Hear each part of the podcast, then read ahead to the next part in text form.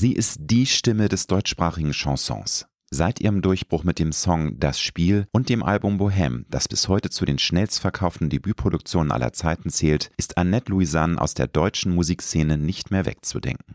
Seit 19 Jahren begeistert sie ihre Fans mit Texten voller Witz und scharfer Beobachtung und ihrer unvergleichlich sanften Stimme. Jetzt erscheint mit Baby Blue ihr jüngstes Studioalbum. Annette hat mir im Gespräch verraten, warum sie als Künstlerin keine Vorbildfunktion einnehmen möchte wieso sie seit der Geburt ihrer Tochter die Welt wieder viel bewusster wahrnimmt und weshalb sie in manchen Lebensphasen den Hang zur manischen Depression hat. Wir sprechen über Trampolinspringen am Morgen, den schmalen Grad zwischen Selbstreflexion und Grübeln, Kontrollverlust, ein zweites erstes Mal und das Tabuthema Tod. Wenn du wissen möchtest, warum die mittleren Jahre des Lebens für Annette die bislang schönsten, schlimmsten und wichtigsten waren, Melancholie für sie auch als Motor wirkt und warum sie eine überzeugte Hedonistin ist, dann ist diese Episode für dich. Ich wünsche dir gute und inspirierende Unterhaltung mit Annette Louisanne. Du hörst Road to Glory. Als Journalist mit 20-jähriger Berufserfahrung hat Alexander Nebe hunderte von Interviews mit nationalen und internationalen Stars geführt. Unter der Überschrift Deine persönliche Erfolgsstory spricht er hier in seinem Podcast mit inspirierenden Prominenten über Erfolg, prägende Wendepunkte und Lebensweisheiten. Gute Unterhaltung mit einer neuen Folge von Road to Glory mit Alexander Nebe. Liebe Annette, ich begrüße dich ganz herzlich zum zweiten Mal in meinem Podcast. Es ist eine große Freude. Du bist der erste Gast, den ich zweimal begrüßen kann in meinem Format. Ist das so? Das ist eine Premiere, ja. Ah, dann freue ich mich aber ganz besonders. Das ist eine große Ehre. Diesmal sind wir im Hamburger The George Hotel. Letztes Mal warst du bei mir privat. Heute sind wir in einem wunderbaren, etwas plüschigen, aber ich würde sagen britisch eingerichteten Raum und es ist irgendwie kuschelig. Ne? Ich Absolut. Beste, beste Voraussetzung für ein tolles Gespräch. Ja, und auch das Licht ist äh, perfekt für die mittleren Jahre, oder? Sowieso. Sowieso. Aber es ist eh heute so ein Graufilter in Hamburg. Insofern ist es alles mittlere Jahre freundlich. Insofern passt das ganz super. Wie sieht für dich ein perfekter Start in einen Tag aus? Viel Zeit, wenig Termine, viel Zeit äh, vorne, also äh, morgens. Ich bin wirklich ein Nachtmensch. Das bin ich noch immer, obwohl ich ein Kind habe. Ich komme so schwer in Gang und ich brauche das Trampolinspringen. Also erstmal Kaffee, ich gebe auch zu, eine Zigarette gehört da für mich auch noch dazu. Ähm, du hattest zwischendurch mal aufgehört, ja, klar. ich mich.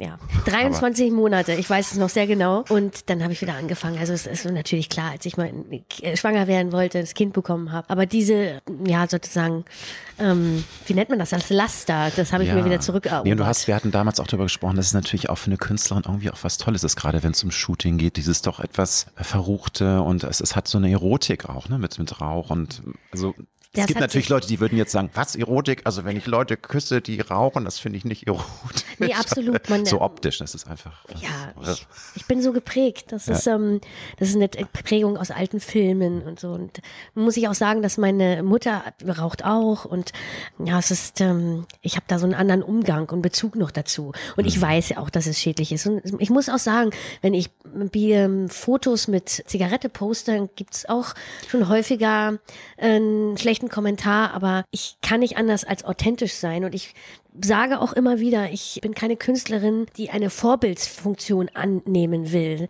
Dafür mache ich keine Musik. Ich möchte das Leben so zeichnen, wie es ist und das lehne ich quasi wirklich ab. Klare Ansage. Nun hast du schon gesagt, du bist weiterhin eher eine Nachteule, ein Nightbird. Nun bist du Mutti. Wie hast du das geschafft, dich da so zu transformieren? Weil also ich bin auch da ein Team. Ich bin auch ein Nachtmensch und nun sind, also ich bin ja mit meinem Mann jetzt 30 Jahre zusammen fast und wir haben uns nie für das Modell Kind entschieden. Ja. Ich kann nicht beurteilen, wie das ist. Wie schafft man das eigentlich, von diesem Biorhythmus sich dann einfach zwangsmäßig umzustellen? Weil das Würmchen ist halt früh morgens wach und will bespaßt werden. Und da kann man nicht sagen, ach nee, Mutti schläft noch mal drei Stunden länger. Also das ja, also natürlich klar äh, spielt der Papa da eine große Rolle. Ne? Der, wir wechseln uns schon ab mit und den Pflichten sozusagen, den mhm. unangenehmen, sie das Aufstehen und so weiter. Und äh, jetzt mittlerweile sieht es so aus, dass Emilou, meine Tochter, auch gerne länger schläft. Also das heißt lang, das bedeutet auch mal bis neun. Und da haben wir uns ein bisschen aufeinander so. eingestellt und das ist natürlich schön am Wochenende. Wunderbar. Wenn die Schulzeit beginnt, dann war das ist, ich glaube, das wird nochmal richtig hart. Aber auch das wird irgendwas Gutes ähm, hervorrufen. Und dann muss ich sagen, habe ich es lernen müssen, mir die Zeit für mich zu nehmen. Als Künstlerin oder auch als Frau. Und das war nicht ganz einfach, weil man als Frau wirklich mit Vorurteilen zu kämpfen hat, auch mit Schuldgefühlen, die man ganz klar ablegen muss. Ich liebe meinen Beruf und für meinen Beruf, für meine Musik brauche ich Zeit äh, für ähm, Kreativität. Und die kommt bei mir, wenn ich abends alleine bin. Also ich arbeite sehr gerne abends und nachts.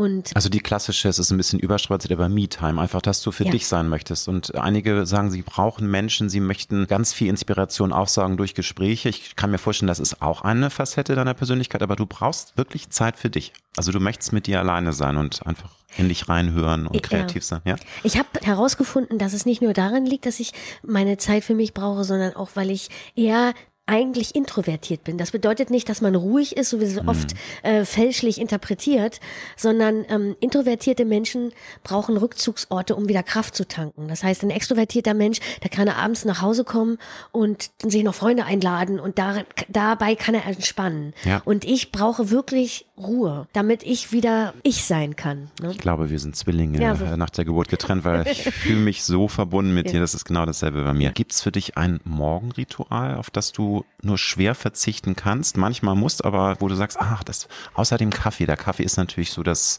Klischee für die meisten Menschen, aber hast du noch irgendwas anderes, wo du sagst, das hm. ist mir eigentlich wichtig am Morgen. Ja, also entweder, wenn ich nicht zu Hause bin, ist es ein kleiner Spaziergang, meistens mit Musik, weil ich, äh, also du weißt, wie das mit dem Marschieren ist, ne? Das Musik macht so viel mit einem, das bringt gleich den, den Puls in Gang und, und das Adrenalin schießt in den Körper. Oder Trampolin. Trampolin wirkt auch. Und das, da zehn du Minuten. hast ein Trampolin zu Hause und hüpfst dann da wie ein. In meinem Arbeitszimmer. Und ich mittlerweile ist wirklich, das regt die Konzentration an das Gehirn, ne? Dieses Auf und Ab. Das ist wie Wippen, wie Schaukeln so ein kindlicher Reflex, um sich selbst glücklich zu machen. Und das funktioniert auch mit dem Hüpfen. Das ist ja witzig. Das muss ich auch mal ausprobieren. Das habe ich nämlich von mehreren Leuten schon gehört, dass das wirklich auch glücklich macht ja. und dass es so viele ja. Dinge auslöst. wenn ich, wenn ich wirklich gestresst bin und ein hm. Problem zu bewältigen habe, oder kurz vor so schwierigen Telefonaten oder wenn ich einen Brief schreiben muss, der unangenehm ist und dann muss ich, dann springe ich vorher, damit ich da in meine Kraft komme, in meine Energie. Total spannend. Also das äh, habe ich mir jetzt in meinem Hinterkopf groß notiert. Lieber Nett, dein neues Album Baby Blue. Das ist gerade erschienen und ich muss gestehen, dass ich absolut schockverliebt bin. Also ich finde, das ist eines der schönsten Alben, die du bisher gemacht hast. Ich mag fast jeden Song mit Haut und Haaren und angefangen mit dem Opener, die mittleren Jahre, der sich mit viel Humor, mit Augenzwinkern, aber auch mit einer gehörigen Portion Melancholie und so ein bisschen, ja, Trauer würde ich nicht sagen, es ist ein melancholischer Schwere, ne? Schwere eine Schwere diesem großen Thema älter werden widmet. Mhm. Und da sind dann auch so wunderbare Textzeilen wie statt Herzen klopft nur noch der Herbst, wo ist die Aufregung geblieben? Wie riecht der Frühling? Wie schmeckt der Sommer? Es gibt kein Zurück und geht nicht voran. Da kann ich auch nur sagen, ich bin zwar älter als du, aber das trifft mich absolut im Herzen und hat auch so mein Lebensgefühl in den 40ern gut auf den Punkt gebracht. Nun bist du mitten in den 40ern. Ist das wirklich deine aktuelle Beschreibung des Lebensgefühls der mittleren Jahre, dieser Opening-Song? Hm.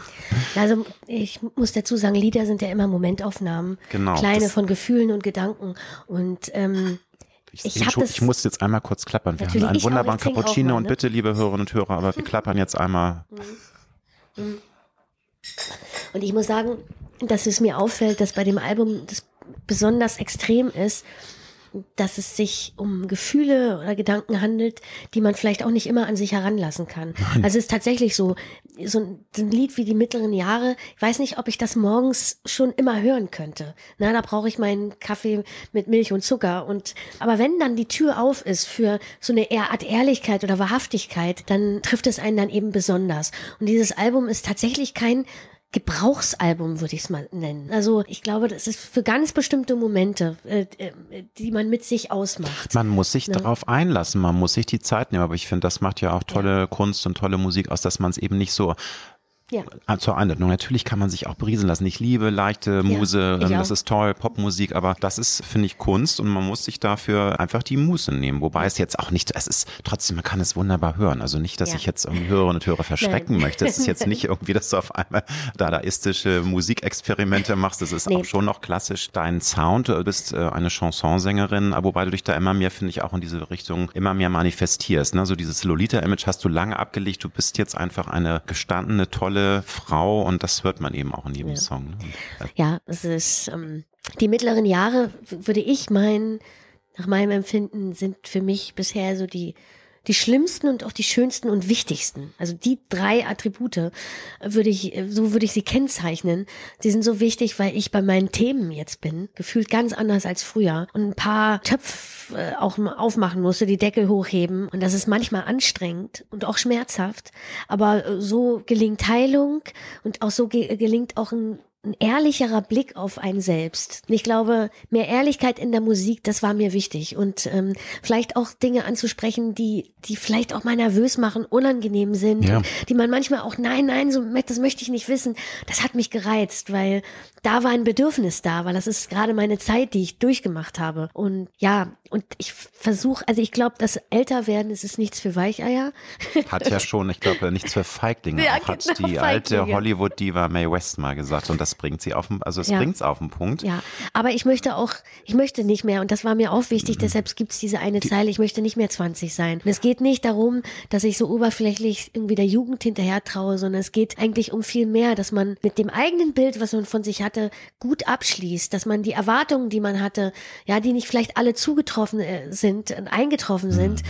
dass man, dass man einfach versucht, sich so zu nehmen, wie man ist und das Leben so genießt, wie es ist. Und mhm. das ist finde ich in der letzten Zeit für mich nicht immer möglich gewesen, weil so mit Entscheidungen klarzukommen oder mit Bedürfnissen und Wünschen und Sehnsüchten. Ich habe auch ein riesiges Problem mit dem Ankommen. Ich möchte gar nicht immer ankommen. Das Ankommen ist, das sollte man vielleicht auch gar nicht werten. Das ist eben so. Wir, wir Menschen haben alle unterschiedliche Bedürfnisse und der eine, der es braucht, zwei Wochen vorher zu wissen, äh, wenn er sich zum Kino verabredet und der, für mich ist das zum Beispiel total unangenehm zu wissen, was ich in zwei Wochen schon machen muss. Und ähm, so müssen wir uns alle unser Leben einrichten, das zu uns passt. Ja, ja. total. Aber ich finde, du hast es schon genannt, diese Ambivalenz des Lebens, dass die 40er äh, die auch besonders gut repräsentieren, dass das Leben was Wunderbares, was Grandioses ist, wo man einfach, äh, ich könnte die ganze Welt umarmen, Momente hat, aber eben manchmal auch super angenervt ist und auch hadert mit sich und dann doch grübelt und fragt, habe ich jetzt eigentlich alles so gemacht, wie ich das wollte? Und oh Gott, oh Gott, die Zeit wird ja doch langsam ein bisschen weniger. Wie viel in Anführungsstrichen wirklich gute Jahre habe ich noch? Das ist die das, was, Unsterblichkeit. Ja, das ist das, was weg. mein Mann und also mein Mann wird dieses Jahr 60 und ja. da kommen diese Fragen immer drängender. Wie viel gute Jahre hat man denn noch, wenn man Glück hat? Also zehn ja. wollen wir, 20 wäre Glück und alles darüber ist ein Geschenk des Universums insofern. Ja, Aber diese Ambivalenz, wie, wie würdest du das beschreiben? Ist das in den 30ern noch nicht so gewesen? Also da hat man das noch alles noch anders gesehen? Ja, ich glaube, es kommt immer darauf an, welches Leben man gelebt hat. Wenn man mit 20 Kinder bekommen hat oder, oder das ist wirklich von Typ zu Typ ganz individuell. Bei mir sind es jetzt wirklich die klassischen 40er und die mittleren Jahre und wer, wer weiß dann schon, ob es wirklich die mittleren sind. Du hast vollkommen recht. Jeder, und, jeder, also jedes Jahr ist, finde ich, ein, ein Geschenk und man weiß nie, was passiert. Es gibt ja Menschen, die schon mit 25 sterben, weil Richtig. sie leider einen schlimmen Unfall haben oder sonst. Das Leben ist halt nicht ja. so planbar, wie wir das gerne möchten. Richtig. Das ist das Blöde. Ja.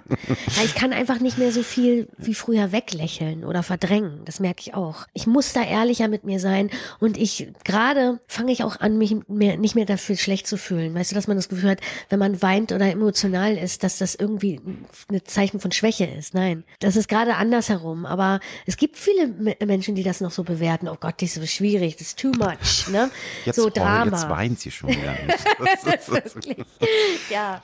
Aber ich finde älter werden, ich hatte mit Kai, deinem Manager, äh, ein witziges und spannendes Vorgespräch, wo er auch meinte, dass es äh, Leute gibt, die das Thema älter werden immer so ein bisschen von sich wegwischen wollen. Und ich finde aber, das Konzept verändert sich ja tatsächlich. Also dann haben wir gesagt, ja, es heißt heute, man wird ja nicht alt, es ist immer die tollste Zeit. Und klar kann man sich das auch so schön reden. Aber Fakt ist ja auch, lieber Nett, du bist tatsächlich immer noch eine junge Frau mit 45, äh, weil die Menschen werden immer älter. Und ich glaube, das verändert sich. Heute sind auch Frauen mit Mitte 60 noch, können sie top sein und mitten im Leben teilnehmen. Und das war ja vor ja. 30 Jahren noch anders oder 40. Da hieß es dann, oh Gott, eine Frau. 60 ist einfach, die soll sich in bitte in Mausgrau kleiden und die Klappe halten und sich in die Ecke setzen. Mhm. Siehst du das ähnlich? Weil das ist ja auch so eine Ambivalenz, dass man einerseits immer das Älterwerden, ach ja, es ist natürlich voller Tücken und voller Tretminen und auch belastenden Momenten finden, aber eigentlich können wir ja froh sein, dass wir alle so viel älter werden. Deine Ja. Zeile mit vier- früher äh, war man froh, dass man 40 wurde. Das ist jetzt nicht Ja. äh, genau das Zitat, aber heute äh, dann spart man die Therapie. Ne? Also damals hat man sie gespart, weil man, weil man nicht älter als 40 wurde. Das Ja, ist- absolut.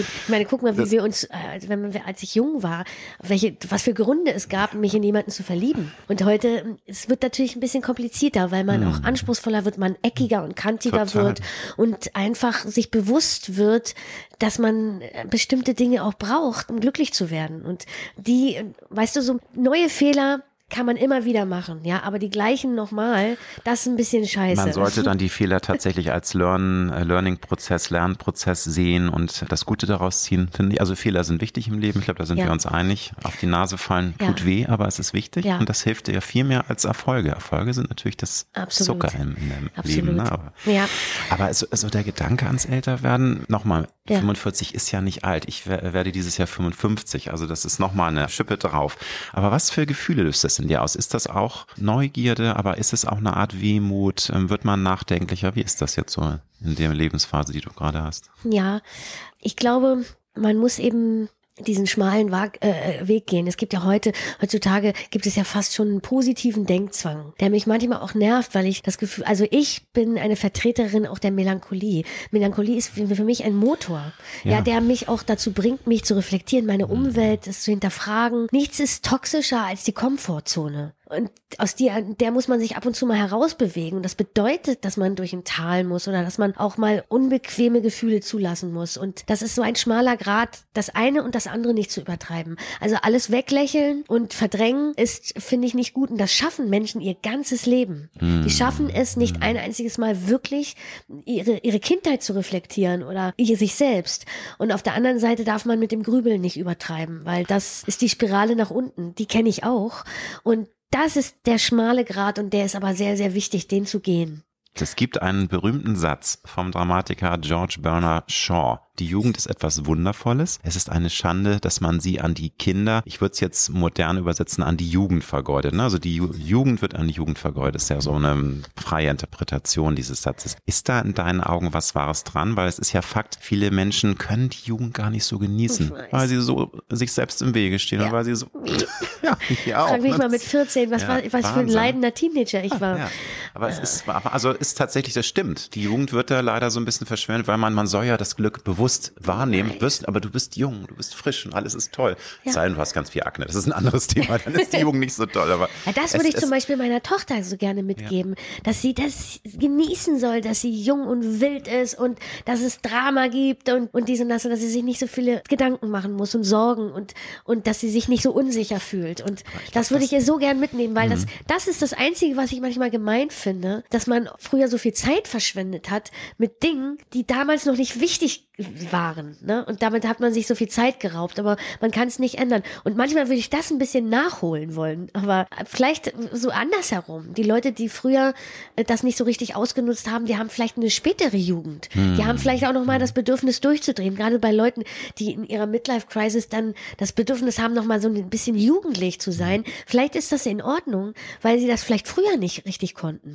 Wer ja, weiß wohl. Und ne? weißt du, das finde ich eben auch, das wird ja immer so ein bisschen nasal, so, ach, die Midlife Crisis, und guck mal jetzt er oder guck mal sie. Ich finde das eigentlich was Schönes. Natürlich ist es doof, wenn jetzt Menschen darunter leiden, wenn jetzt irgendwie ein 50-jähriger Mann sich von seiner Familie trennt, weil er mit seiner 20-jährigen Freundin auf dem Motorrad durch Arizona fahren will, dann ist das natürlich für ihn vielleicht erstmal toll, aber da leiden halt Menschen drunter. Aber was ich Ja. halt spannend finde, ist so dieses Thema Begeisterungsfähigkeit, weil du fragst ja auch in die mittleren Jahre, wo ist die Euphorie geblieben? Ja. Also diese absolute Begeisterungsfähigkeit, die Euphorie, die man ja als junger Mensch auch erlebt und dir was Wunderbares ist. Und mir persönlich fehlt die manchmal. Umso toller ist es, wenn ich sie mal wieder spüre, diese Euphorie, weil sie ist ja da, man kann die ja erleben. Aber wie machst du das? Wie erhältst du dir diese jugendliche Begeisterungsfähigkeit, diese Euphorie so ein bisschen am Leben? Weil ich glaube, da muss man sich auch mal bisschen zu zwingen manchmal, weil man einfach so ein bisschen wohlstandsverwahrlost ist ne? und Ja. einfach das gar nicht mehr so richtig registriert, was Ja, früher gab es hier an jeder Straßenecke, die lag da einfach auf dem Bürgersteig rum, die Genau, Euphorie. ja, ja. Und man hat sie gefühlt, manchmal sogar grundlos. Die muss man sich ein bisschen erarbeiten. Und dann äh, fühlt sie sich aber fast noch intensiver an. Das kann ich schon auch bestätigen. Dass man, wenn man Ängste überwindet und äh, mutig ist und was, wie stolz man dann ist. Also das ist halt so, so ein bisschen Arbeit und aber Ja, ich glaube, mir ist es heutzutage fast wichtiger, als so einfach so doll geliebt zu werden, ist erkannt und gesehen zu werden von einem anderen Menschen. Das macht mich viel, viel glücklicher, diese Ebene mit Menschen zu finden, diese Tiefe und diese Verbindung. Ne? Mm, das ist, mm. ähm, das, und das, das muss man suchen. Das, da muss man ganz genau beobachten, muss sich einfühlen, man muss seine Umwelt wahrnehmen. Also sehr, sehr genau. Und und das ist noch möglich mit dem Wissen, das man heute hat. Vielleicht noch besser. Ich kann mir vorstellen, natürlich war das Muttersein war ein, ein absolutes Euphoriegefühl, das erste Mal dein Mädchen im Arm zu halten. Aber das will ich jetzt mal beiseite schieben, weil da hast du ja auch schon viel drüber erzählt. Jetzt aus der jüngeren Vergangenheit, hast du mal so ein Beispiel, wo du auch mal so ein Euphoriegefühl gespürt hast, wo du dich lebendig gefühlt hast, weißt du, wo du merkst, ja, ich spüre das Leben, ich spüre die Begeisterungsfähigkeit und es fährt ein Kribbeln durch meinen Körper. Und das ist ja so was Tolles. Das möchte man ja gerne häufiger im Leben haben. Ne? Ja, ja, ja, also ja, wenn man, wenn man sich verknallt, natürlich nach wie vor ist das ein unfassbares Gefühl. Das kann man eigentlich mit fast gar nichts vergleichen. Ich, das hat, diese Euphorie hat viel mit meiner Arbeit zu tun. Natürlich, als das Album fertig war und dass es so geworden ist, ähm, wie ich mir das gewünscht habe, ohne Rücksicht auf Verluste. Ich glaube, die Bedürfnisse als Künstlerin haben mich, haben sich zum Beispiel verändert. Auch als Kind. Ich war eher so ein Mensch, der gefallen wollte das hat mir viel bedeutet. als Künstlerin am Anfang wollte ich eben auch gefallen. Es war mir wichtig, Lieder mm. zu schreiben, die verstanden werden, wo es den größtmöglichen gemeinsamen Nenner gibt. Ja. Und ich glaube, es ist, das hat sich verändert. Ich glaube, es ist mir heute viel, viel wichtiger, dass mir das gefällt, was mm. ich da mhm. mache. Und das ist eigentlich der Erfolg, den ich definiere Erfolg anders. Nämlich Erfolg ist für mich heute das machen zu können, was ich liebe und was ich mir wünsche, so wie ich das möchte. Und das ist ein unbezahlbares Glücksgefühl. Mhm. Das ist ein, finde ich, ein guter Übergang zu dieser ewigen Frage, die man sich ja stellt. Ist es man wirklich frei von dem, äh, was andere über einen denken? Weil ich glaube, das ist was Tolles, dass du im Älterwerden lernst, dass dir das nicht mehr so wichtig ist. Aber ich glaube, so ganz abschütteln Nein. kann man das Nein. gar nicht, oder? Weil natürlich, wenn man ja, Teenager ist, genau. wenn man 20 ist, dann will man es einrichten, dann will man dazugehören, dann will man reinpassen. Dann lernt man, ich bin einzigartig und wer es nicht ertragen kann, wie ich bin, der hat Pech gehabt, weil man kann nicht allen gefallen. Das ist mhm. nun mal ein Naturgesetz. Aber würdest du bestätigen, es ist eben trotzdem ein Grundbedürfnis von uns allen Menschen. Wir möchten eigentlich, dass uns so viele wie möglich lieben und es ist uns schon wichtig, weil wir sagen, ist mir völlig egal. Love it or hate it und ich, es ist mir egal. Hm, ich glaube immer, das ist so ein bisschen dahergeredet. Aber ich vielleicht, vielleicht sind die Voraussetzungen, wie man oder wie man das erreicht, das hat sich verändert. Also, dass man ohne Rücksicht auf Verluste, dass man also auch wirklich das zu schätzen weiß, dass die Leute einen wirklich so lieben, wie man ist, dass man sich wirklich zeigt, ist eine Voraussetzung. Und das war vielleicht früher anders. Man hat vielleicht sich noch gar nicht so richtig zeigen können oder sich versteckt, steckt manchmal mhm. hinter bestimmten Dingen, die man anprobiert hat. Vielleicht wusste man, wusste ich auch noch gar nicht wirklich, wer ich bin. Und das fühlt sich dann eben doch schon anders an, wirklich erkannt zu werden. Wieder kommen wir zu dem Punkt, der mir heute so wichtig ist.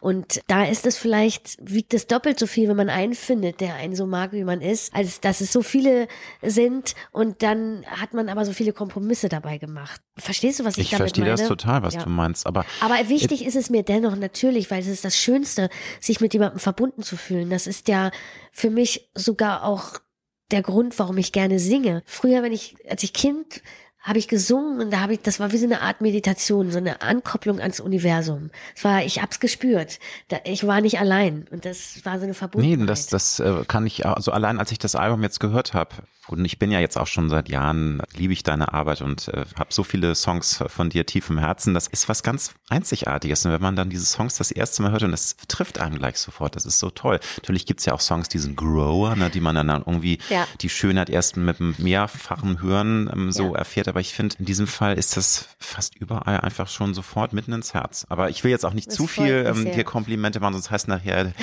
ich bin hier dein PR-Agent und nein, nein. Aber es ist wirklich ein tolles Album, kann ich nicht nicht anders sagen. Ab wann konntest du denn deine Jugend ganz bewusst genießen? Weil du hast ja relativ früh den Durchbruch gehabt. Wir reden jetzt ähm, nicht über Teenagerzeit, da hast du ja schon gesagt, das war schwer. Du standst dir selbst im Weg, wie ehrlich gesagt 99 Prozent aller Teenager. Ich glaube, es gibt nur ganz wenige Teenager, die cool sind und alles ganz easy nehmen.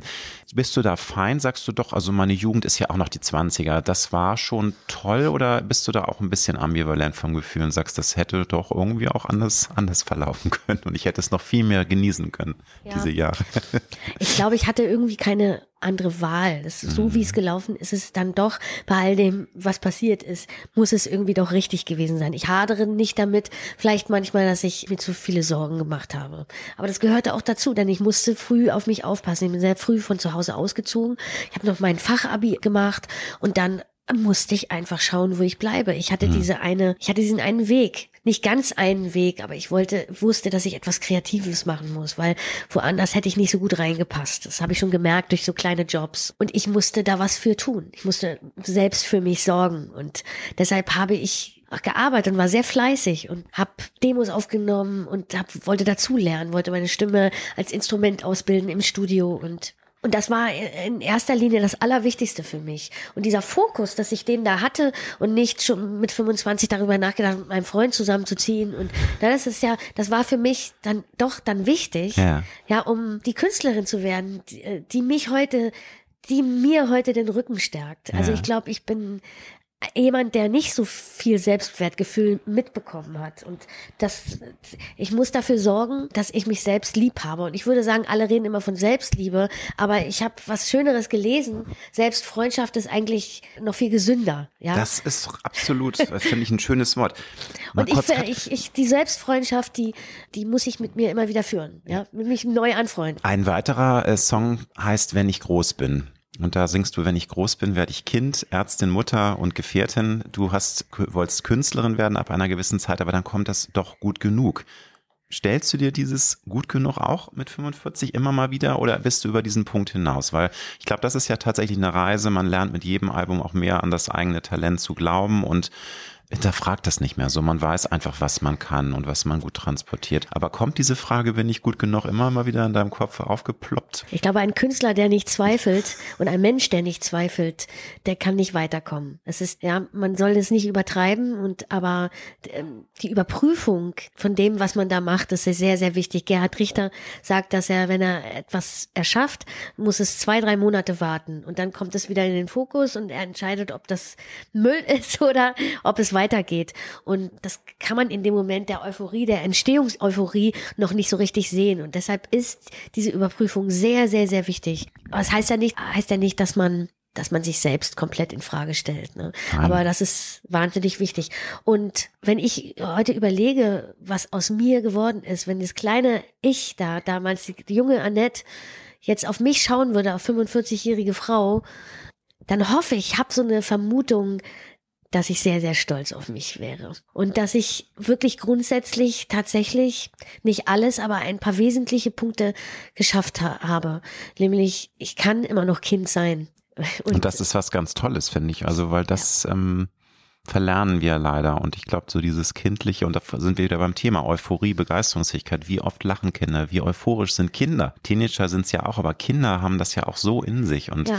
das ist was ganz Tolles. Und ich finde, das ist, man, man muss ja nicht albern. Also doch, man soll auch albern sein. Aber es ist, weißt du, ja, aber man muss doch auch lernen, dann erwachsen zu sein. Ja, ja natürlich muss man das in manchen Momenten, aber dafür kann man doch auch in anderen Momenten mal wieder Kind sein. Das ja, ist doch was Tolles. Absolut. Ich meine, die Dinge, die in meinem Leben vielleicht irgendwie, in Anführungsstrichen, schief gelaufen sind, haben eben auch genau genau damit zu tun. Also mhm. bedingungslose Liebe wie ich es in dem Lied singe, bedingungslos verliebt sein, das ist ja etwas Kindliches, nämlich man liebt eigentlich nur seine Eltern bedingungslos. Eine erwachsene Liebe darf nicht bedingungslos sein. Sie kann, das darf, das darf alles. Ja. Aber das ist sehr, das ist dann irgendwie auf eine Art sehr bedürftig und das funktioniert bei einigen Menschen, bei anderen nicht. Und bei mir hat es nie funktioniert. Mhm. Also diese, diese Abhängigkeit, ne? Das für, vielleicht liegt es an der Künstlerin, vielleicht liegt es an meiner Persönlichkeit, dass ich das Wachstum brauche und auch die Freiheit. Aber in anderen Beziehungen, die, die sind so geprägt, dass sie diese Bedingungslese, die absolute Sicherheit brauchen, um sich wohlzufühlen. Die absolute Sicherheit ist für mich als Person nicht, nicht gut, weil sie, die macht was Schlechtes mit mir. Wobei das Gemeine ist ja, so eine absolute Sicherheit, äh, die, die wünschen, ja die wünschen sich viele, aber ja. die ist eben wirklich nicht da. Ja. Wir wissen ja, eins ist sicher, dass nichts sicher ist Richtig. im Leben. Das ist eine Binsenweisheit, aber sie ist sehr, sehr wahr. Insofern weißt du kann was? man das nicht oft genug aussenden in die Welt. Weißt du, was ich eigentlich wirklich gelernt habe in den mittleren Jahren, ist, dass ich weiß, dass ich eigentlich nichts weiß. Und dass wir alle nichts wissen. Ja. Und dass wir alle nicht wissen, was wirklich das Leben bedeutet, was die Liebe ist und was nach dem Tod wirklich passiert. Und das ist Die äh, große ne? Frage. Hm. Ja, aber auch, auch diese große Frage Sinn des Lebens, warum sind wir hier, kann jeder seine eigene Antwort zu oder gar keine Antwort geben. Einige können dir da was zu sagen, andere ähm, Ja. sind einfach stumm und überlegen und ihnen fällt irgendwie nichts ein, weil sie sagen, ja, das ist einfach die universelle Frage, der Sinn des Lebens. Und da kommt der Glaube ins Spiel. Ne? Total, Der Glaube an die Mhm. Liebe und der Glaube auch äh, an, jeder hat seine eigenen Antworten. Ich glaube, mit dem Glauben an die Liebe und mit dem Glauben an sich, damit, das ist eigentlich die Kernaussage dieses Albums. Das, wenn ich es runterkürzen müsste auf, auf ein paar Worte, dann würde ich sagen, die, die, dieses Album befasst sich mit der Liebe und dem, dem Glauben.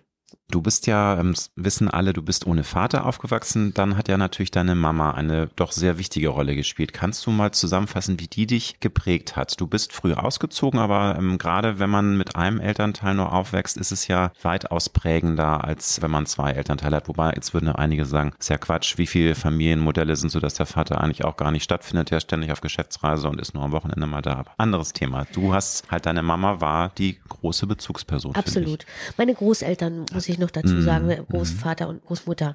Aber meine Mutter ist natürlich die erste weibliche große Hauptperson gewesen und auch das Vorbild. Sie hat mir beigebracht, wie ich liebe und was Liebe ist und hat mich natürlich mehr geprägt, als man das manchmal selbst sieht. Und sie ist ganz anders als ich. Sie ist sehr ordentlich und sehr strukturiert und Du bist ich liebe, nicht ordentlich. An- Annette Lusian ist ein kleiner Chaosvogel. Ja, ich kann sehr, ich kann das auch sehr, ich kann sehr gut Kreatives, aufräumen. okay. Einmal im Monat halt, ne? So. ähm, ja. Super. Und ich bra ich habe andere Bedürfnisse, meine, ja.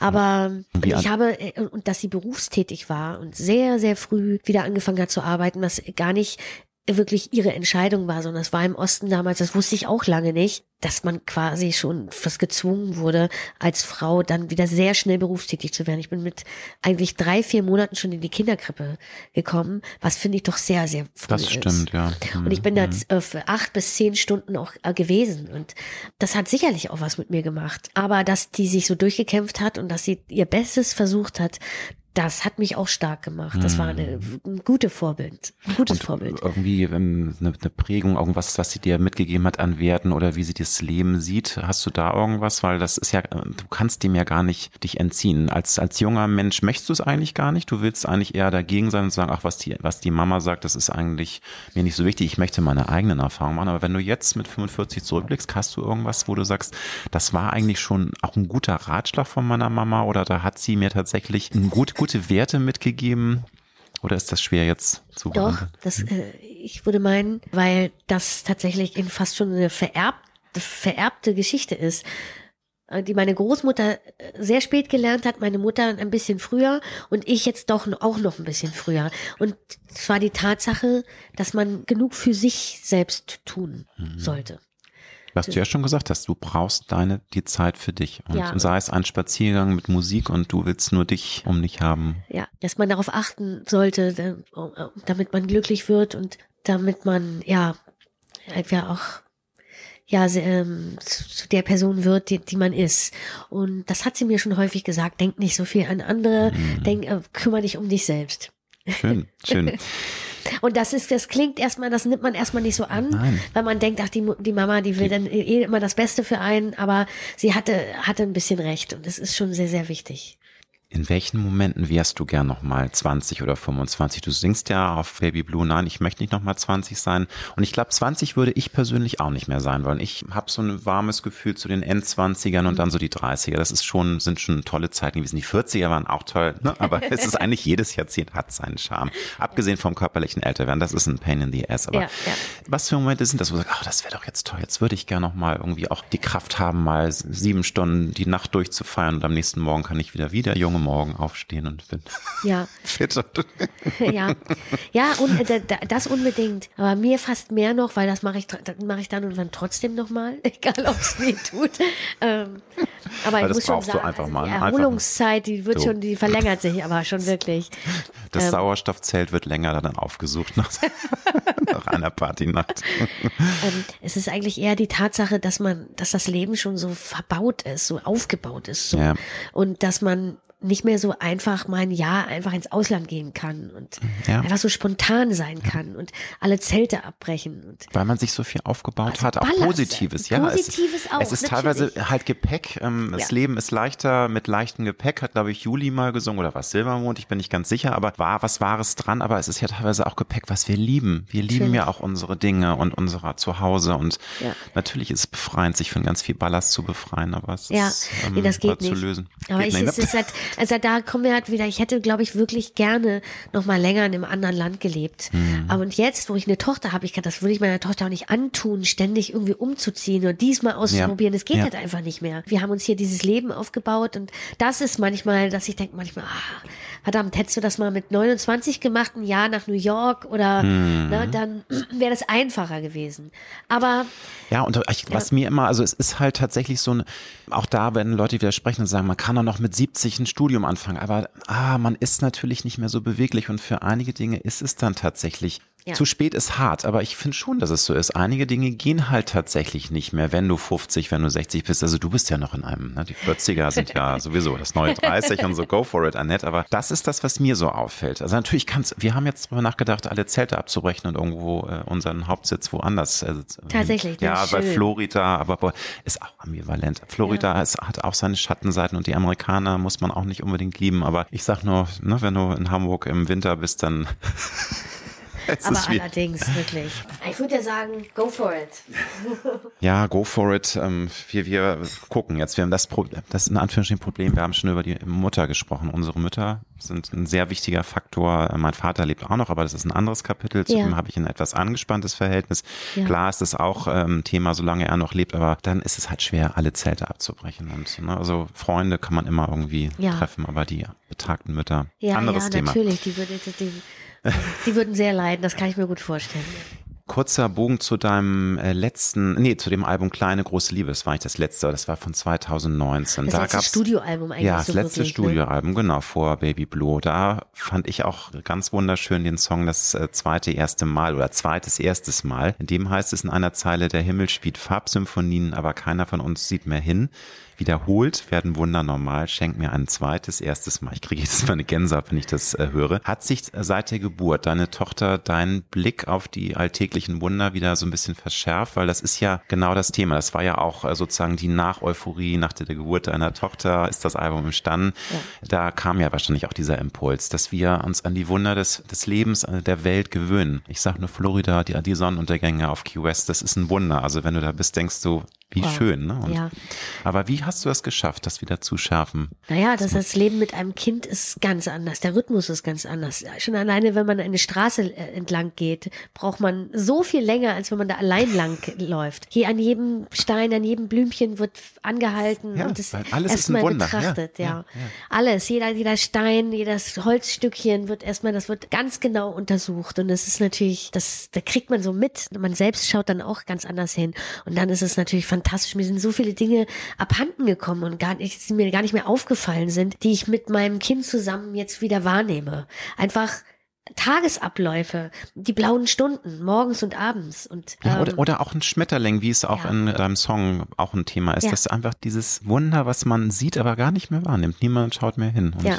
wir drehen uns um und sagen, oh ja. Und das ist ja ist normal. Ist also ein echtes Geschenk. Und gerade äh, ist das ist man dann ja in der Zeit auch, dass man sich so sehnt nach diesen zweiten ersten Malen, dass man irgendwas noch das allerersten Mal machen will und so. Und das da gibt es noch eine ganze Menge. Man denkt, es gibt gar nicht mehr so viel. Doch, doch, doch. Es gibt so viel auf dieser Welt, was man zum ersten Mal tun kann. Ich muss noch einmal auf das Thema älter werden zurückkommen, liebe Annette. Das ist ja der Opening-Song und ich finde es auch sehr spannend, so diese Sektion als Mensch im öffentlichen Interesse, als Star, als Künstlerin, die im Rampenlicht steht. Ist es da eine größere Herausforderung, älter zu werden? Jetzt muss ich dir nochmal ein Kompliment machen. Ich finde, du hast, glaube ich, von der Genetik da sehr viel Glück gehabt. Du hast immer noch was sehr Frisches, Jugendliches. Also du alterst fast gar nicht. Wir auch jetzt, und das hat nichts mit dem Licht zu tun. es ist wirklich so. Das. Nimm das Kompliment bitte an. Also da hast du wirklich Glück gehabt, aber kannst du es verstehen, dass es eben tatsächlich, gerade wenn es jetzt um so Superstars geht, ich möchte dann auch noch zu Madonna die Brücke bauen, weil ich finde Madonna weiterhin toll, aber sie wird ja sehr, sehr angefallen. Das heißt, die ist einfach peinlich, unerträglich, äh, was die mit sich macht und dieses Umoperieren. Und klar, ja. kann man auch drüber streiten, aber erstmal die Frage, siehst du das auch so? Ist es schon eine größere Herausforderung als Frau, die in der Öffentlichkeit steht, älter zu werden, weil du halt unter Mikroskop stehst? Ja, das äh, ist natürlich. Es gibt einen Ageism. In der Popkultur, in der Popmusik ganz besonders, weil die Popmusik gehört der Jugend. Ja, du kannst da nicht mehr hinterherlaufen. Also wenn du das machst, ist es ja peinlich. Dass man noch so klingen will wie äh, Billie Eilish oder ja. Aber dann, deshalb habe ich auch immer zeitlose Musik angestrebt. Und Gott sei Dank kann ich als Chansonsängerin ja älter werden. Und gerade im Alter ist man ja auch in der Lage, noch ganz andere Themen zu tragen. Das ist ja sehr spannend. Also es ist ein sehr dankbares Genre, das ich mir ausgesucht habe und die Nische. Allerdings ist es auch so, und ich bin auch sehr dankbar, dass sich mittlerweile auch der Tonfall in den Medien, vor der Kamera, aber auch hinter der Kamera so ein bisschen verändert. Blöde Kommentare gibt's immer noch, aber Leute schämen sich heute ein bisschen mehr dafür, dass sie dann einfach sagen, die ist aber ganz schön pummelig oder also es wird quasi, es, es wird gerade einem so ein bisschen das leichter gemacht, älter werden zu dürfen. Und ich zum Beispiel, das sage ich dir aus, das Einzige, womit ich immer zu kämpfen habe, sind die Kilos. Und ich finde es gerade total schön, dass ich weiß, da sitzt kein Plattenfirmenboss und so früh. Es war vor 20 Jahren noch so, dass da mir ein Mann gesagt hat, ich solle noch mal ein paar Kilos abnehmen. Und das wird einem heute nicht mehr so passieren, weil da Gott sei Dank ist eine Menge getan dafür. Also, würdest du sagen, das, das, ist dann auch, ja. auch die Frucht dieser Diversity-Bewegung und da ja, ist ja so viel. Ne? Also unbedingt. ich, also ich finde mit Vogue Vogue und Cancel Culture habe ich persönlich manchmal Probleme. Das ist mir dann etwas zu äh, heftig, ja. gerade äh, wenn es um Kunst geht und ne, künstlerische ja. Freiheit. Aber so diese Diversity und dass wir einfach die Vielfalt der Menschen Body und Body Positivity etc. Und Lizzo ist jetzt ein Superstar geworden. Ja. Und also per se muss ich das jetzt ja nicht, jeder muss es nicht toll finden, aber man, man sieht, dass es gibt so viele Facetten und es gibt Körperformen und man kann auch äh, als wirklich doch äh, ja, kann man sagen, als dicke Frau auf der Bühne sexy sich geben und eine Show abziehen und, und vor 10.000 Leuten da performen. Das ist heute möglich. Das ist natürlich eine tolle Entwicklung. Ne, ja, sagen. vor allen Dingen ist auch, wenn man das, ja. wenn das aus welchen Gründen noch immer man gerade mehr Kilos auf den Rippen hat, dass man nicht denkt, oh Gott, nee, dann kann ich nicht auf die Bühne. Das, also solche Gedanken, die hatte ja. man früher noch. Ja, das, das, geht nicht und so. Das dieser Druck und dass es äh, eben doch geht und meine Güte. Und ich gebe aber auch an dieser Stelle zu, ich fühle mich auch ein bisschen wohler, wenn ich, also wenn ich einfach einfach mich wohler in meiner Haut, weil das ist mein mhm. persönliches und ich darf mich auch schlecht für meine Speckröllchen fühlen. Also das, das Recht habe ich ja, noch. Du, ne? Das ist ja aber auch irgendwie immer tagesformabhängig, ja. oder? Also es ja. gibt ja auch Tage, wo man sich selber einfach mag und man findet alles toll und dann manchmal hat man irgendwie perfekte äh, Figur und findet sich trotzdem blöd, weil die Seele einfach nicht glücklich ist und das kommt ja alles zusammen. Ich brauchte das halt einfach in diesem Winter. Ich, mer ich merkte, das ist einfach so, das ist ja mein eigenes Ding auch. So wenn ich jetzt wieder so Mir, drei Wochen vor der Veröffentlichung, okay, Anne, Fitnessstudio. Der Personal Trainer, bitte sofort kommen.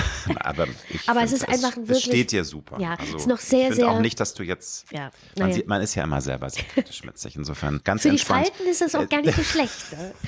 Ein bisschen gepolstert zu sein.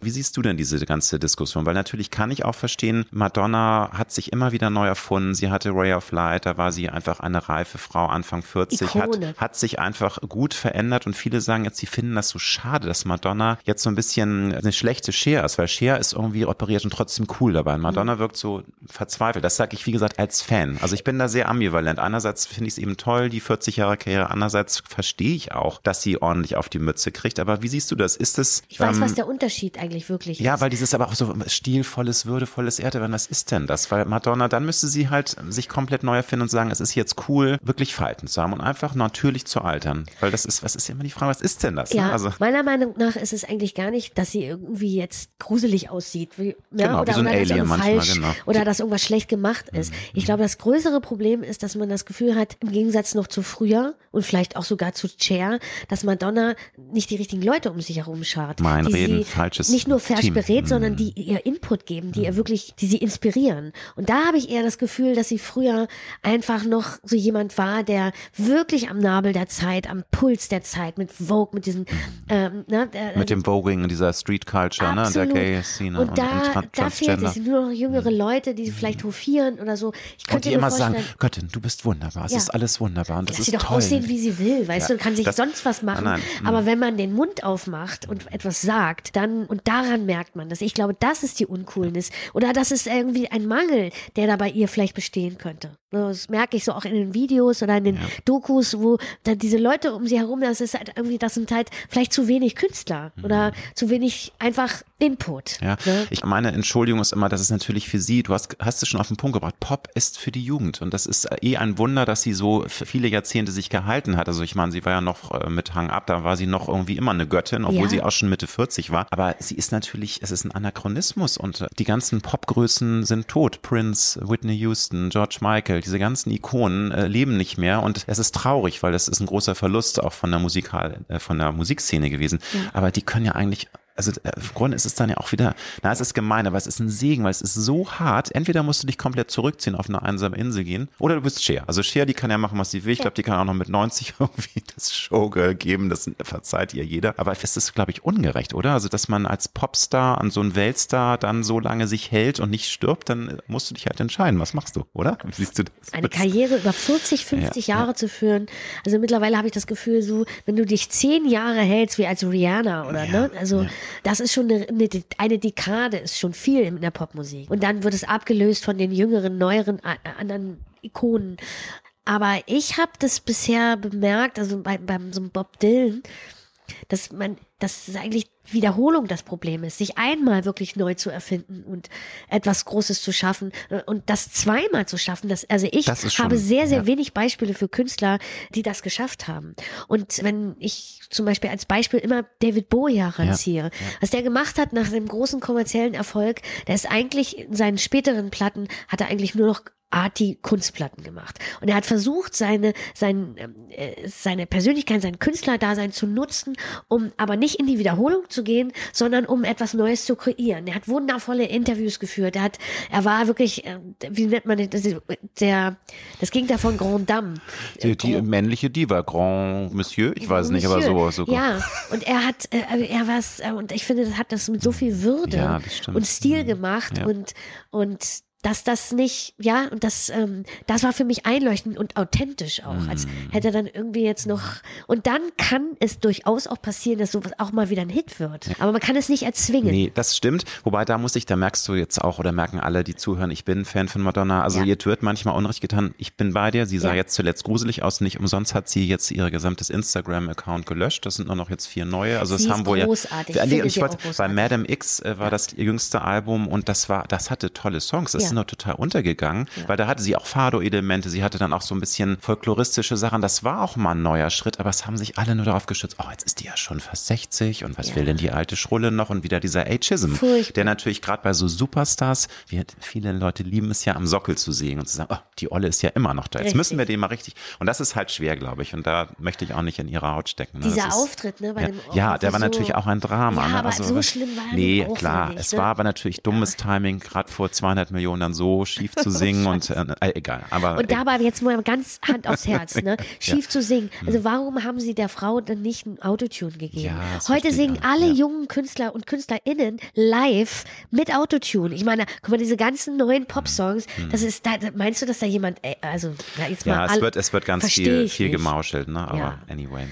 Das gehört sogar als Stilmittel dazu, ne? Diese Autotune-Songs. also gerade die ganz neuen, auch in Deutschland, das ist ein Stilmittel. Und warum haben, warum haben sie dann kein Autotune eingebaut? Das Tja, verstehe ich. aber da nicht. hat sie dann auch selbst Schuld gehabt. Ja. Das war einfach, wie du schon gesagt hast, sie hat das falsche Team und falsche Berater. Wir, wir gucken mal, jetzt kommt sie Ja. ja nochmal auf Welttournee und vielleicht bin ich ich, auch finde es dabei. toll, dass jemand so auch so, So. lange dran bleibt. Ja, also auch ja. selbst bei auch so in so schlechten Phasen und in so, solche Sachen durchzumachen. Ja. Ich meine, in einer Öffentlichkeit zu stehen, äh, ist, ist, ist, ist nicht einfach. es auch ist sehr stark, sie viele Privilegien. muss mentale Stärke muss sie auf jeden Fall haben. Ja. Vieles heißt, ja, das ist eine Bitch. Ja, aber wenn, wenn man jetzt durchlässig ohne Ende wäre, dann hätte sie sich schon längst umgebracht Ja. bei dem, was alles auf sie. Aber wir wollen jetzt kein Madonna-Special machen.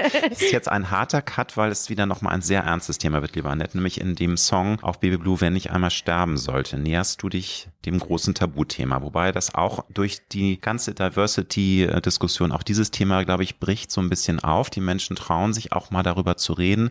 Wobei, widersprich mir gerne. Also ich finde, das wird ein bisschen entspannter. Aber du singst darüber und denkst du, auch wenn du mit 45 immer noch im Verhältnis jung bist, ab und zu auch mal über die eigene Endlichkeit nach und über die Fragilität des Lebens, noch mehr als es eben noch vor 15, 20 Jahren der Fall war. Ich glaube, das ist einfach kein Thema. Da wird man das, warum soll man über das Sterben nachdenken? Ne? Man ist unsterblich als 20, 30-Jähriger. Ich, ich habe als Kind und auch noch als junge Erwachsene immer das Gefühl hat, nein, also das funktioniert eigentlich gar nicht. Also fast schon absurd. Ist so, als wenn ich mich vom Hochhaus stürzen würde. Das gäbe einen Aufprall, ja, aber so sterben, nein. Das war unmöglich für mich. Wirklich, das ist ganz naiv. Und, aber ich, ich habe mich in den letzten Jahren stark damit befasst, das zu trennen. Mein Ich, mhm. mein, mein, meine Seele und mein Körper. Ne?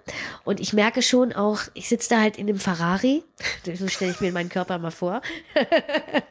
und, äh, Schön, finde ich toll. Muss einfach äh, lernen, äh, den zu fahren. Ne? Ja, ja. Und ich, da ich ja keinen Führerschein habe und immer alles so ähm, einfach so gemacht habe, äh, habe ich mir jetzt überlegt, dass ich mir doch noch meinen Führerschein zulege, um diesen Ferrari zu fahren. Und da bin ich gerade dabei. Um einfach ihn nicht ständig in den hm. Straßengraben zu fahren und ihm Sachen zuzumuten, dass der Motor und der Tank ständig leer ist und dass man dann gar nicht mehr aufstehen kann. Ne? Ja, so, das sehr, sind die Umstellungen. Ja, schönes Bild.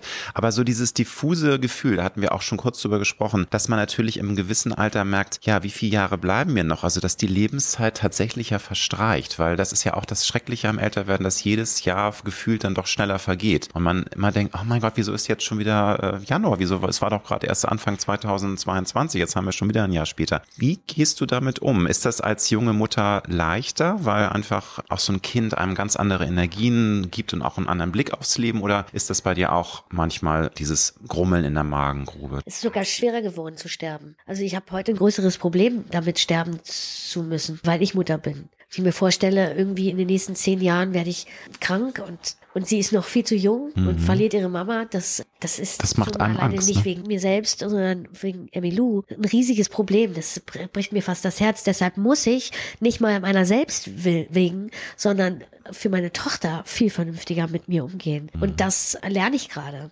weil das, das war, ging mir vorher nicht so. Ich war mir relativ egal, was auch nicht gut ist. Aber ich war. Aber das ist interessant. Du warst dir relativ egal. Also du hast gesagt, das wird schon alles. Wie du schon sagst, als Junges, also ich kann jetzt auch vom Haus hier mich stürzen, das wird alles gut gehen. Naja, das ist Nein, natürlich ist so ein Bild, du weißt. Ist ne, völlig klar. Aber ja, doch, ja, symbolisch ein bisschen. Gemeint, ja. Ich war nie ein Hypochonder mhm. und so. Ich meine, mhm. und ich äh, mit wenig Schlaf, dies und ja, das. Du hast auch gerne Gast, das hast du ja auch schon mir auch mal erzählt im Interview, nicht beim Podcast, aber dass du es auch einfach, du liebst es auch mal Party zu machen und auch mal ein bisschen, dann auch mal ein bisschen zu viel zu trinken, was ich auch liebe. Es ist toll, mal so ein bisschen äh, Kontrollverlust ist ein anderes Thema, aber dass man so diesen Flow hat und man ist irgendwie angeschickert und man kann alle umarmen und es ist ne, einfach, ich finde das auch toll. Ja. Auch, Werden jetzt wahrscheinlich einige empört sein. Aufruf zum Alkoholismus. ja, selbst der Kontrollverlust hm. ist ein wahnsinnig interessantes ja, Thema. Ja. Also weil auch so viel Kontrolle ja auch erforderlich ist und deshalb manchmal, mhm. wenn man so viel Kontrolle haben muss über sein Leben, auch als öffentliche Person, ist so ein Kontrollverlust eigentlich fast dann wieder reizvoller, den auch mal zu haben. Mhm. Diese als, als fast als Gegenpol ein Entspannungsmoment. Äh, was ja gefährlich ist, aber der ist, der Wunsch danach ist gar nicht so unsinnig. Der ist gekoppelt aneinander.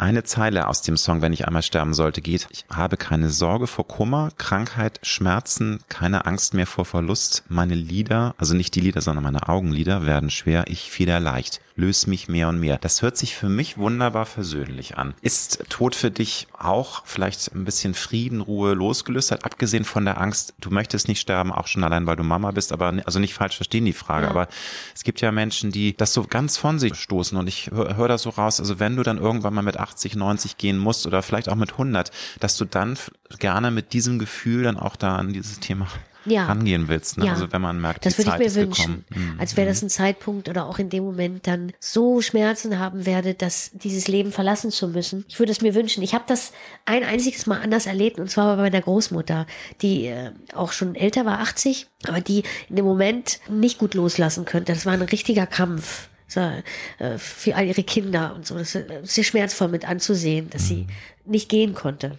Also heißt das, dass, das, dass sie auch, sie wollte, auf, sie wollte nicht, sie hat, sie wollte noch äh, ja, auch sie, Dinge sie hatte noch aufarbeiten. Ein paar Sachen zu sagen und sie musste auch noch ein paar Menschen sehen, die leider nicht gekommen sind. Und das ist dann der Grund und ich hoffe, dass ich gut dann loslassen kann, weil ich muss bei aller Liebe zum Leben auch sagen, dass das Leben auch manchmal leid ist. Für mich ist es das schon. Mhm. Und das, ähm, und das alleine ist auch ein schönes Gefühl, dann auch darauf zu vertrauen, dass das Leid dann auch zu Ende ist wir hatten, ich glaube, im Vorgespräch äh, über Peter Plate und Ulf Sommer gesprochen, mit denen ich ja gerade auch ein Interview aufgezeichnet habe. Die haben natürlich auch erzählt über ihre dunklen Zeiten, über, über Depressionen. Du hast, glaube ich, nie eine sehr starke Depression gehabt, aber würdest du es bestätigen, natürlich durch deine Durchlässigkeit. Du hast einen Hang zur Melancholie. Sind dann auch mal depressive Momente, depressive Phasen, die ich übrigens bei mir selber auch manchmal erlebe. Aber ich glaube, das sind, man muss das klar einordnen. Es gibt Menschen, die können auch mal depressive Gefühle haben. Andere sind wirklich krank, die brauchen dann ärztliche Hilfe, die brauchen Medikamente, die brauchen eine Therapie, weil sie sonst nicht mehr rauskommen aus ja. dieser Spirale. Ja.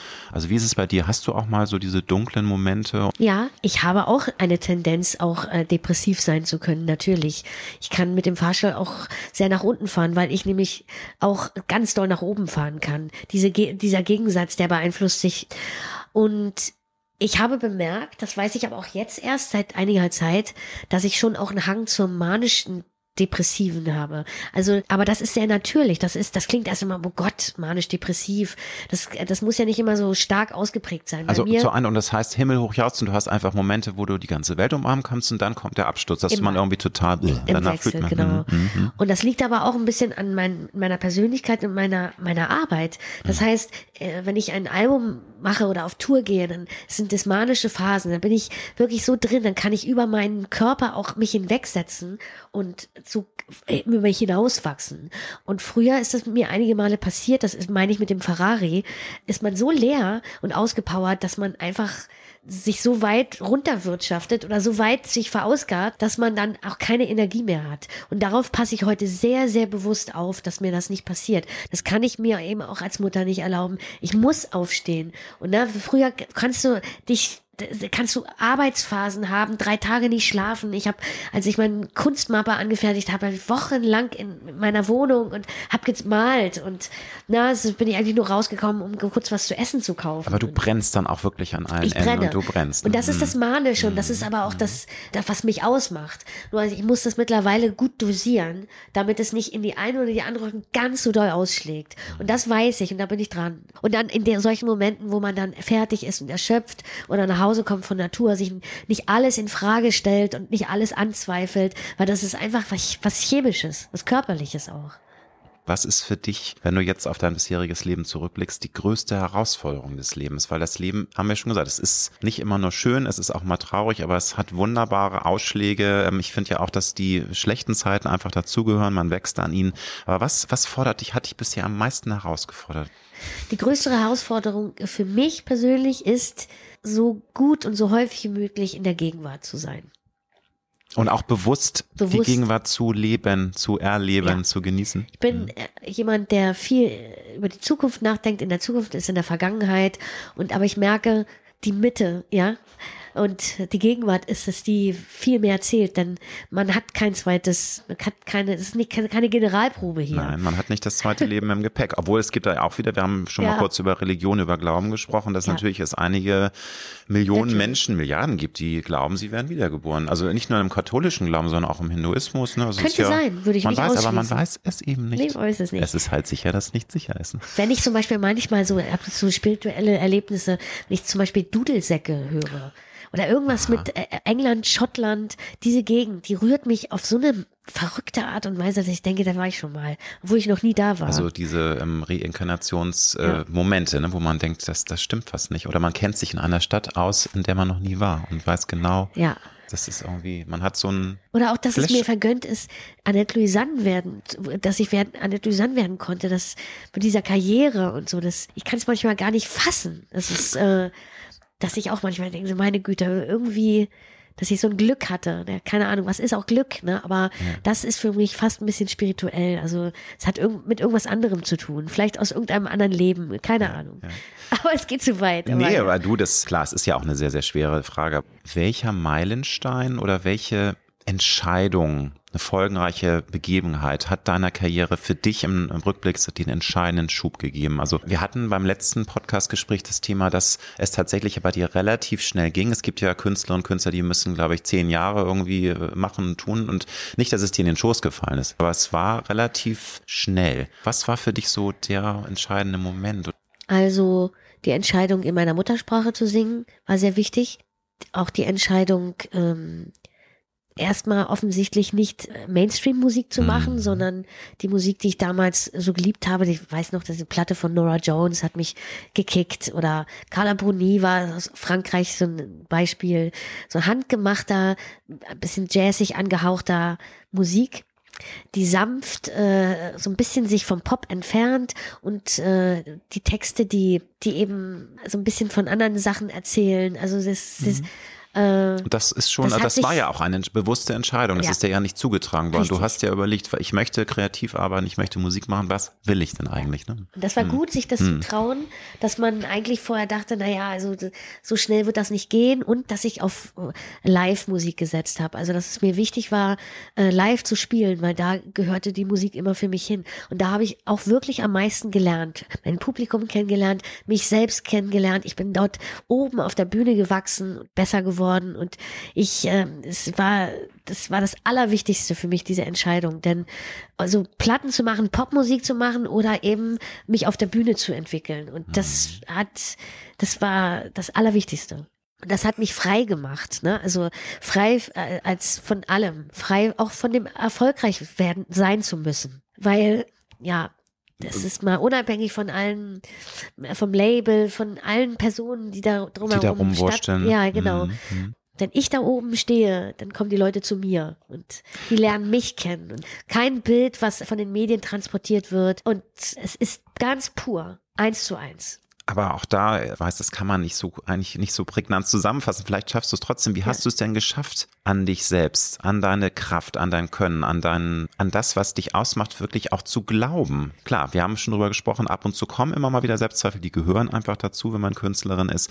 Aber ist das eine Reise gewesen oder ist das ähm, über die, also war eine Reise, ne? Ja. Das war, ich glaube, ich schätze mal, bei das Spiel, da war man ja auch überwältigt und hat das gar nicht richtig verstanden. Man musste es erstmal verarbeiten. Ne? Ich bin eine Zeit lang sogar ja. mit zunehmendem Erfolg äh, gefühlt habe ich mich noch kleiner gefühlt. Das war auch eine, es war ein Auf und Ab, aber momentan geht's nach oben. Und am Anfang hat mich mein Publikum getragen und das war eine eigentlich eine reine Sympathiesache. Es hatte gar nicht so viel mit Können zu tun. Ich singe heute viel besser auf der Bühne. Früher war ich sehr sehr aufgeregt und ich manchmal Aufnahmen, Live-Aufnahmen äh, von mir selbst höre, dann denke ich, oh, du Süße, du. Also ich war wirklich, ich hab, und das haben die mir aber irgendwie nicht übel genommen. Ja, ja. Die haben irgendwas anderes gehört. Irgendwas, mhm. das spielte erstmal keine Rolle. Na, was anderes war, spielte eine Rolle. Und ich konnte jetzt ich so wachsen, dafür bin ich so dankbar. Und heute kann ich mein Publikum tragen. Und es hat sich so abgewechselt, darauf bin ich sehr, sehr stolz. Es hat aber eine Weile gedauert. Wir hatten heute noch Zeit, ne? So. Aber ähm, natürlich sind auch, äh, wenn, wenn man im Flow ist und man auch gar nicht mehr einen Erfolgsdruck verspürt, ähm, man hat Enttäuschung. Manchmal klappen Dinge nicht so, wie man sich das vorgestellt hat. Verarbeitest du solche Enttäuschungen heute mit der Erfahrung schneller oder wird das sogar manchmal schwieriger mit dem Älterwerden, weil man dann doch vielleicht sich zu sehr auflädt mit Erwartungen und man denkt, man, da habe ich jetzt so lange drauf hingearbeitet und da ist doch so viel von mir persönlich ja. drin und jetzt wird das gar nicht so gutiert. Ja. Äh, Stichwort Enttäuschung, wie gehst du mit denen um? Die Definition von Erfolg muss sich mhm. verändern. Das ist das A und O. Also, wenn man es schafft, für sich selbst irgendwie bestimmte Ziele sich zu setzen und die man dann erfüllt, dann reicht das auch erstmal. Das hilft irgendwie, äh, mit allem fertig zu werden, ja, auf jeden Fall. Womit belohnst du dich selbst? Wenn du, du sagst ja, du brauchst auch Me-Time, du brauchst Zeit für dich, aber was macht dich glücklich, außer deiner Familie, deinem Kind, deinem Partner? Äh, so Spielzeit. Spielzeit, ja. Also Spielzeit im übertragenen Sinne, einfach, dass du kind, wieder Kind sein kannst, oder was meinst du damit jetzt genau? So, ich, ja, ich liebe so kleine Reisen, ja. Städtereisen. Ja. Ich wirklich äh, auch ganz alleine zum Teil, man ein ganz anderer Mensch sein kann und man lernt Leute kennen. Manchmal lerne ich Leute kennen, fremde Menschen in einer anderen Stadt und gebe mir auch einen anderen Namen. Das ist einfach, das habe ich immer schon geliebt, in Rollen zu schlüpfen. Und Annette Louisanne war ist und wird auch immer eine Art Kunstfigur bleiben, ja, die die Möglichkeit hat, in jede sein zu können, die sie sein will und dieses in Rollen schlüpfen, das habe ich als Kind schon geliebt. Und natürlich hat das auch viel mit mir zu tun, aber was wichtig für mich ist, dass ich erkannt habe, dass es da noch die private Annie gibt. Annie, das ist mein Spitzname, so nennen mich die meisten sehr engen Freunde Annie. Und die habe ich eine Zeit lang auch mal vernachlässigt. Und es ist ganz, ganz wichtig, dass die auch weiß, wo sie hingehört und wer sie ist. Und äh, Louisiane hat einen ganz schön, ganz schön forschen Ton manchmal und die Oberhand. Und das muss ich dann ab und zu mal so auspendeln. Ne? Mit welchem Lebenskredo oder mit welchen Lebenskredos bist du bislang immer gut gefahren? Bist du da ein Freund von, von solchen Kalendersprüchen, ja. an denen ja viel Wahres dran sein kann? Ja, ganz, also die, also auch die bekanntesten. Sie sind mhm. wahrscheinlich auch nicht umsonst so bekannt. Ich weiß, dass ich nichts weiß, dass das hilft mir, das größtmögliche Verständnis für Menschen zu haben, sie nicht zu bewerten, sie nicht verbiegen zu wollen. Das ist mir persönlich zum Beispiel wichtig. Ich glaube, ich kann von mir selbst sagen, dass ich ein Mensch bin, der Leute gut so sein lassen kann. Aber das Gleiche verlange ich auch zurück und das habe ich leider viel zu wenig in meinem Leben bekommen. Es gibt viel zu viele Menschen, gab es in meinem Leben, die mir weismachen wollten, sie wüssten, was richtig ist und was falsch für mich. Das äh, versuche ich ein bisschen äh, auszusortieren und auch also Sachen mir reinzuziehen, die nichts mit mir zu tun haben, schlechte Gefühle, die äh, das irgendwie richtig sehen zu können, dass jemand vielleicht schlecht drauf ist, nicht weil man selbst was falsch gemacht hat, sondern weil der halt einfach ein, ein eigenes Thema hat und da habe ich mir da habe ich mir zu viel angezogen. Auf der anderen Seite hat man natürlich auch eine große Sensibilität für Menschen und ein Verständnis und das kommt mir als Künstlerin und als äh, Songwriterin wieder zugute. Und was ist irgendwie noch wichtig? Ich bin Hedonistin. Und das gebe ich auch zu. Genuss ist unglaublich wichtig für mich. Ich finde, das sieht man Leuten auch an, wenn sie sehr asketisch sind und wenn sie nicht genügend genießen. Denn das, äh, das darf man bei aller Disziplin nicht verlieren. Disziplin ist wichtig, ja, Anspannung und Entspannung eben, auch. Ne? Dieses Wechselbad und die ja. Ambivalenz eben, ne? dass ja. man es auch mal richtig krachen lässt, äh, sei es feiern, sei es was Tolles trinken, sei es ein Zehn-Gänge-Menü. Ich bin da, oder es, es gibt so viele andere sinnliche Genüsse. Äh, die Welt ist da unerschöpflich. Welchen guten Rat würdest du deinem 18-jährigen Ich, der 18-jährigen Annette mit auf den Weg geben, wenn du die Chance hättest? Ich würde der kleinen 18-jährigen Annette sagen, was auch immer klein, ne? Der, wahrscheinlich bin ich jetzt noch kleiner, zwei äh, Zentimeter beim Bandscheibenoperation äh, verloren. Aber ja, ab einem gewissen äh, Alter schrumpft man. Aber ich glaube, ja. das geht erst ab 50 los, Annette. Du kannst also dich entspannen. Ja, ja, verstehe, verstehe. Ich würde ihr, ich würde ihr, glaube ich, sagen, dass sie sich nicht klein machen lassen soll und nicht schlecht behandeln lassen. Denn man nimmt sich überall mit hin und es gibt Menschen, die, die einen schlecht behandeln und das, das soll sie sich nicht so reinziehen. Annette, ganz, ganz viel Erfolg für das neue Album Baby Blue. Danke. Ganz viel Erfolg auch für die Tour. Du bist zum Herbst wieder auf großer Deutschland-Tour. Unbedingt Tickets sichern. Und ich glaube, wenn wir rauskommen, kann es sein, dass du an den Tagen dann im Februar in der Elbphilharmonie dein Konzert hast? Das ist, glaube ich, Mitte zur, zur Premiere, ne? Ja. Dafür Toi Toi Toi ist, glaube ich, auch ein ganz besonderes Erlebnis. Ja. Vielen lieben Dank für das zweite, wieder wunderbare Gespräch mit ich dir. Ich danke dir sehr.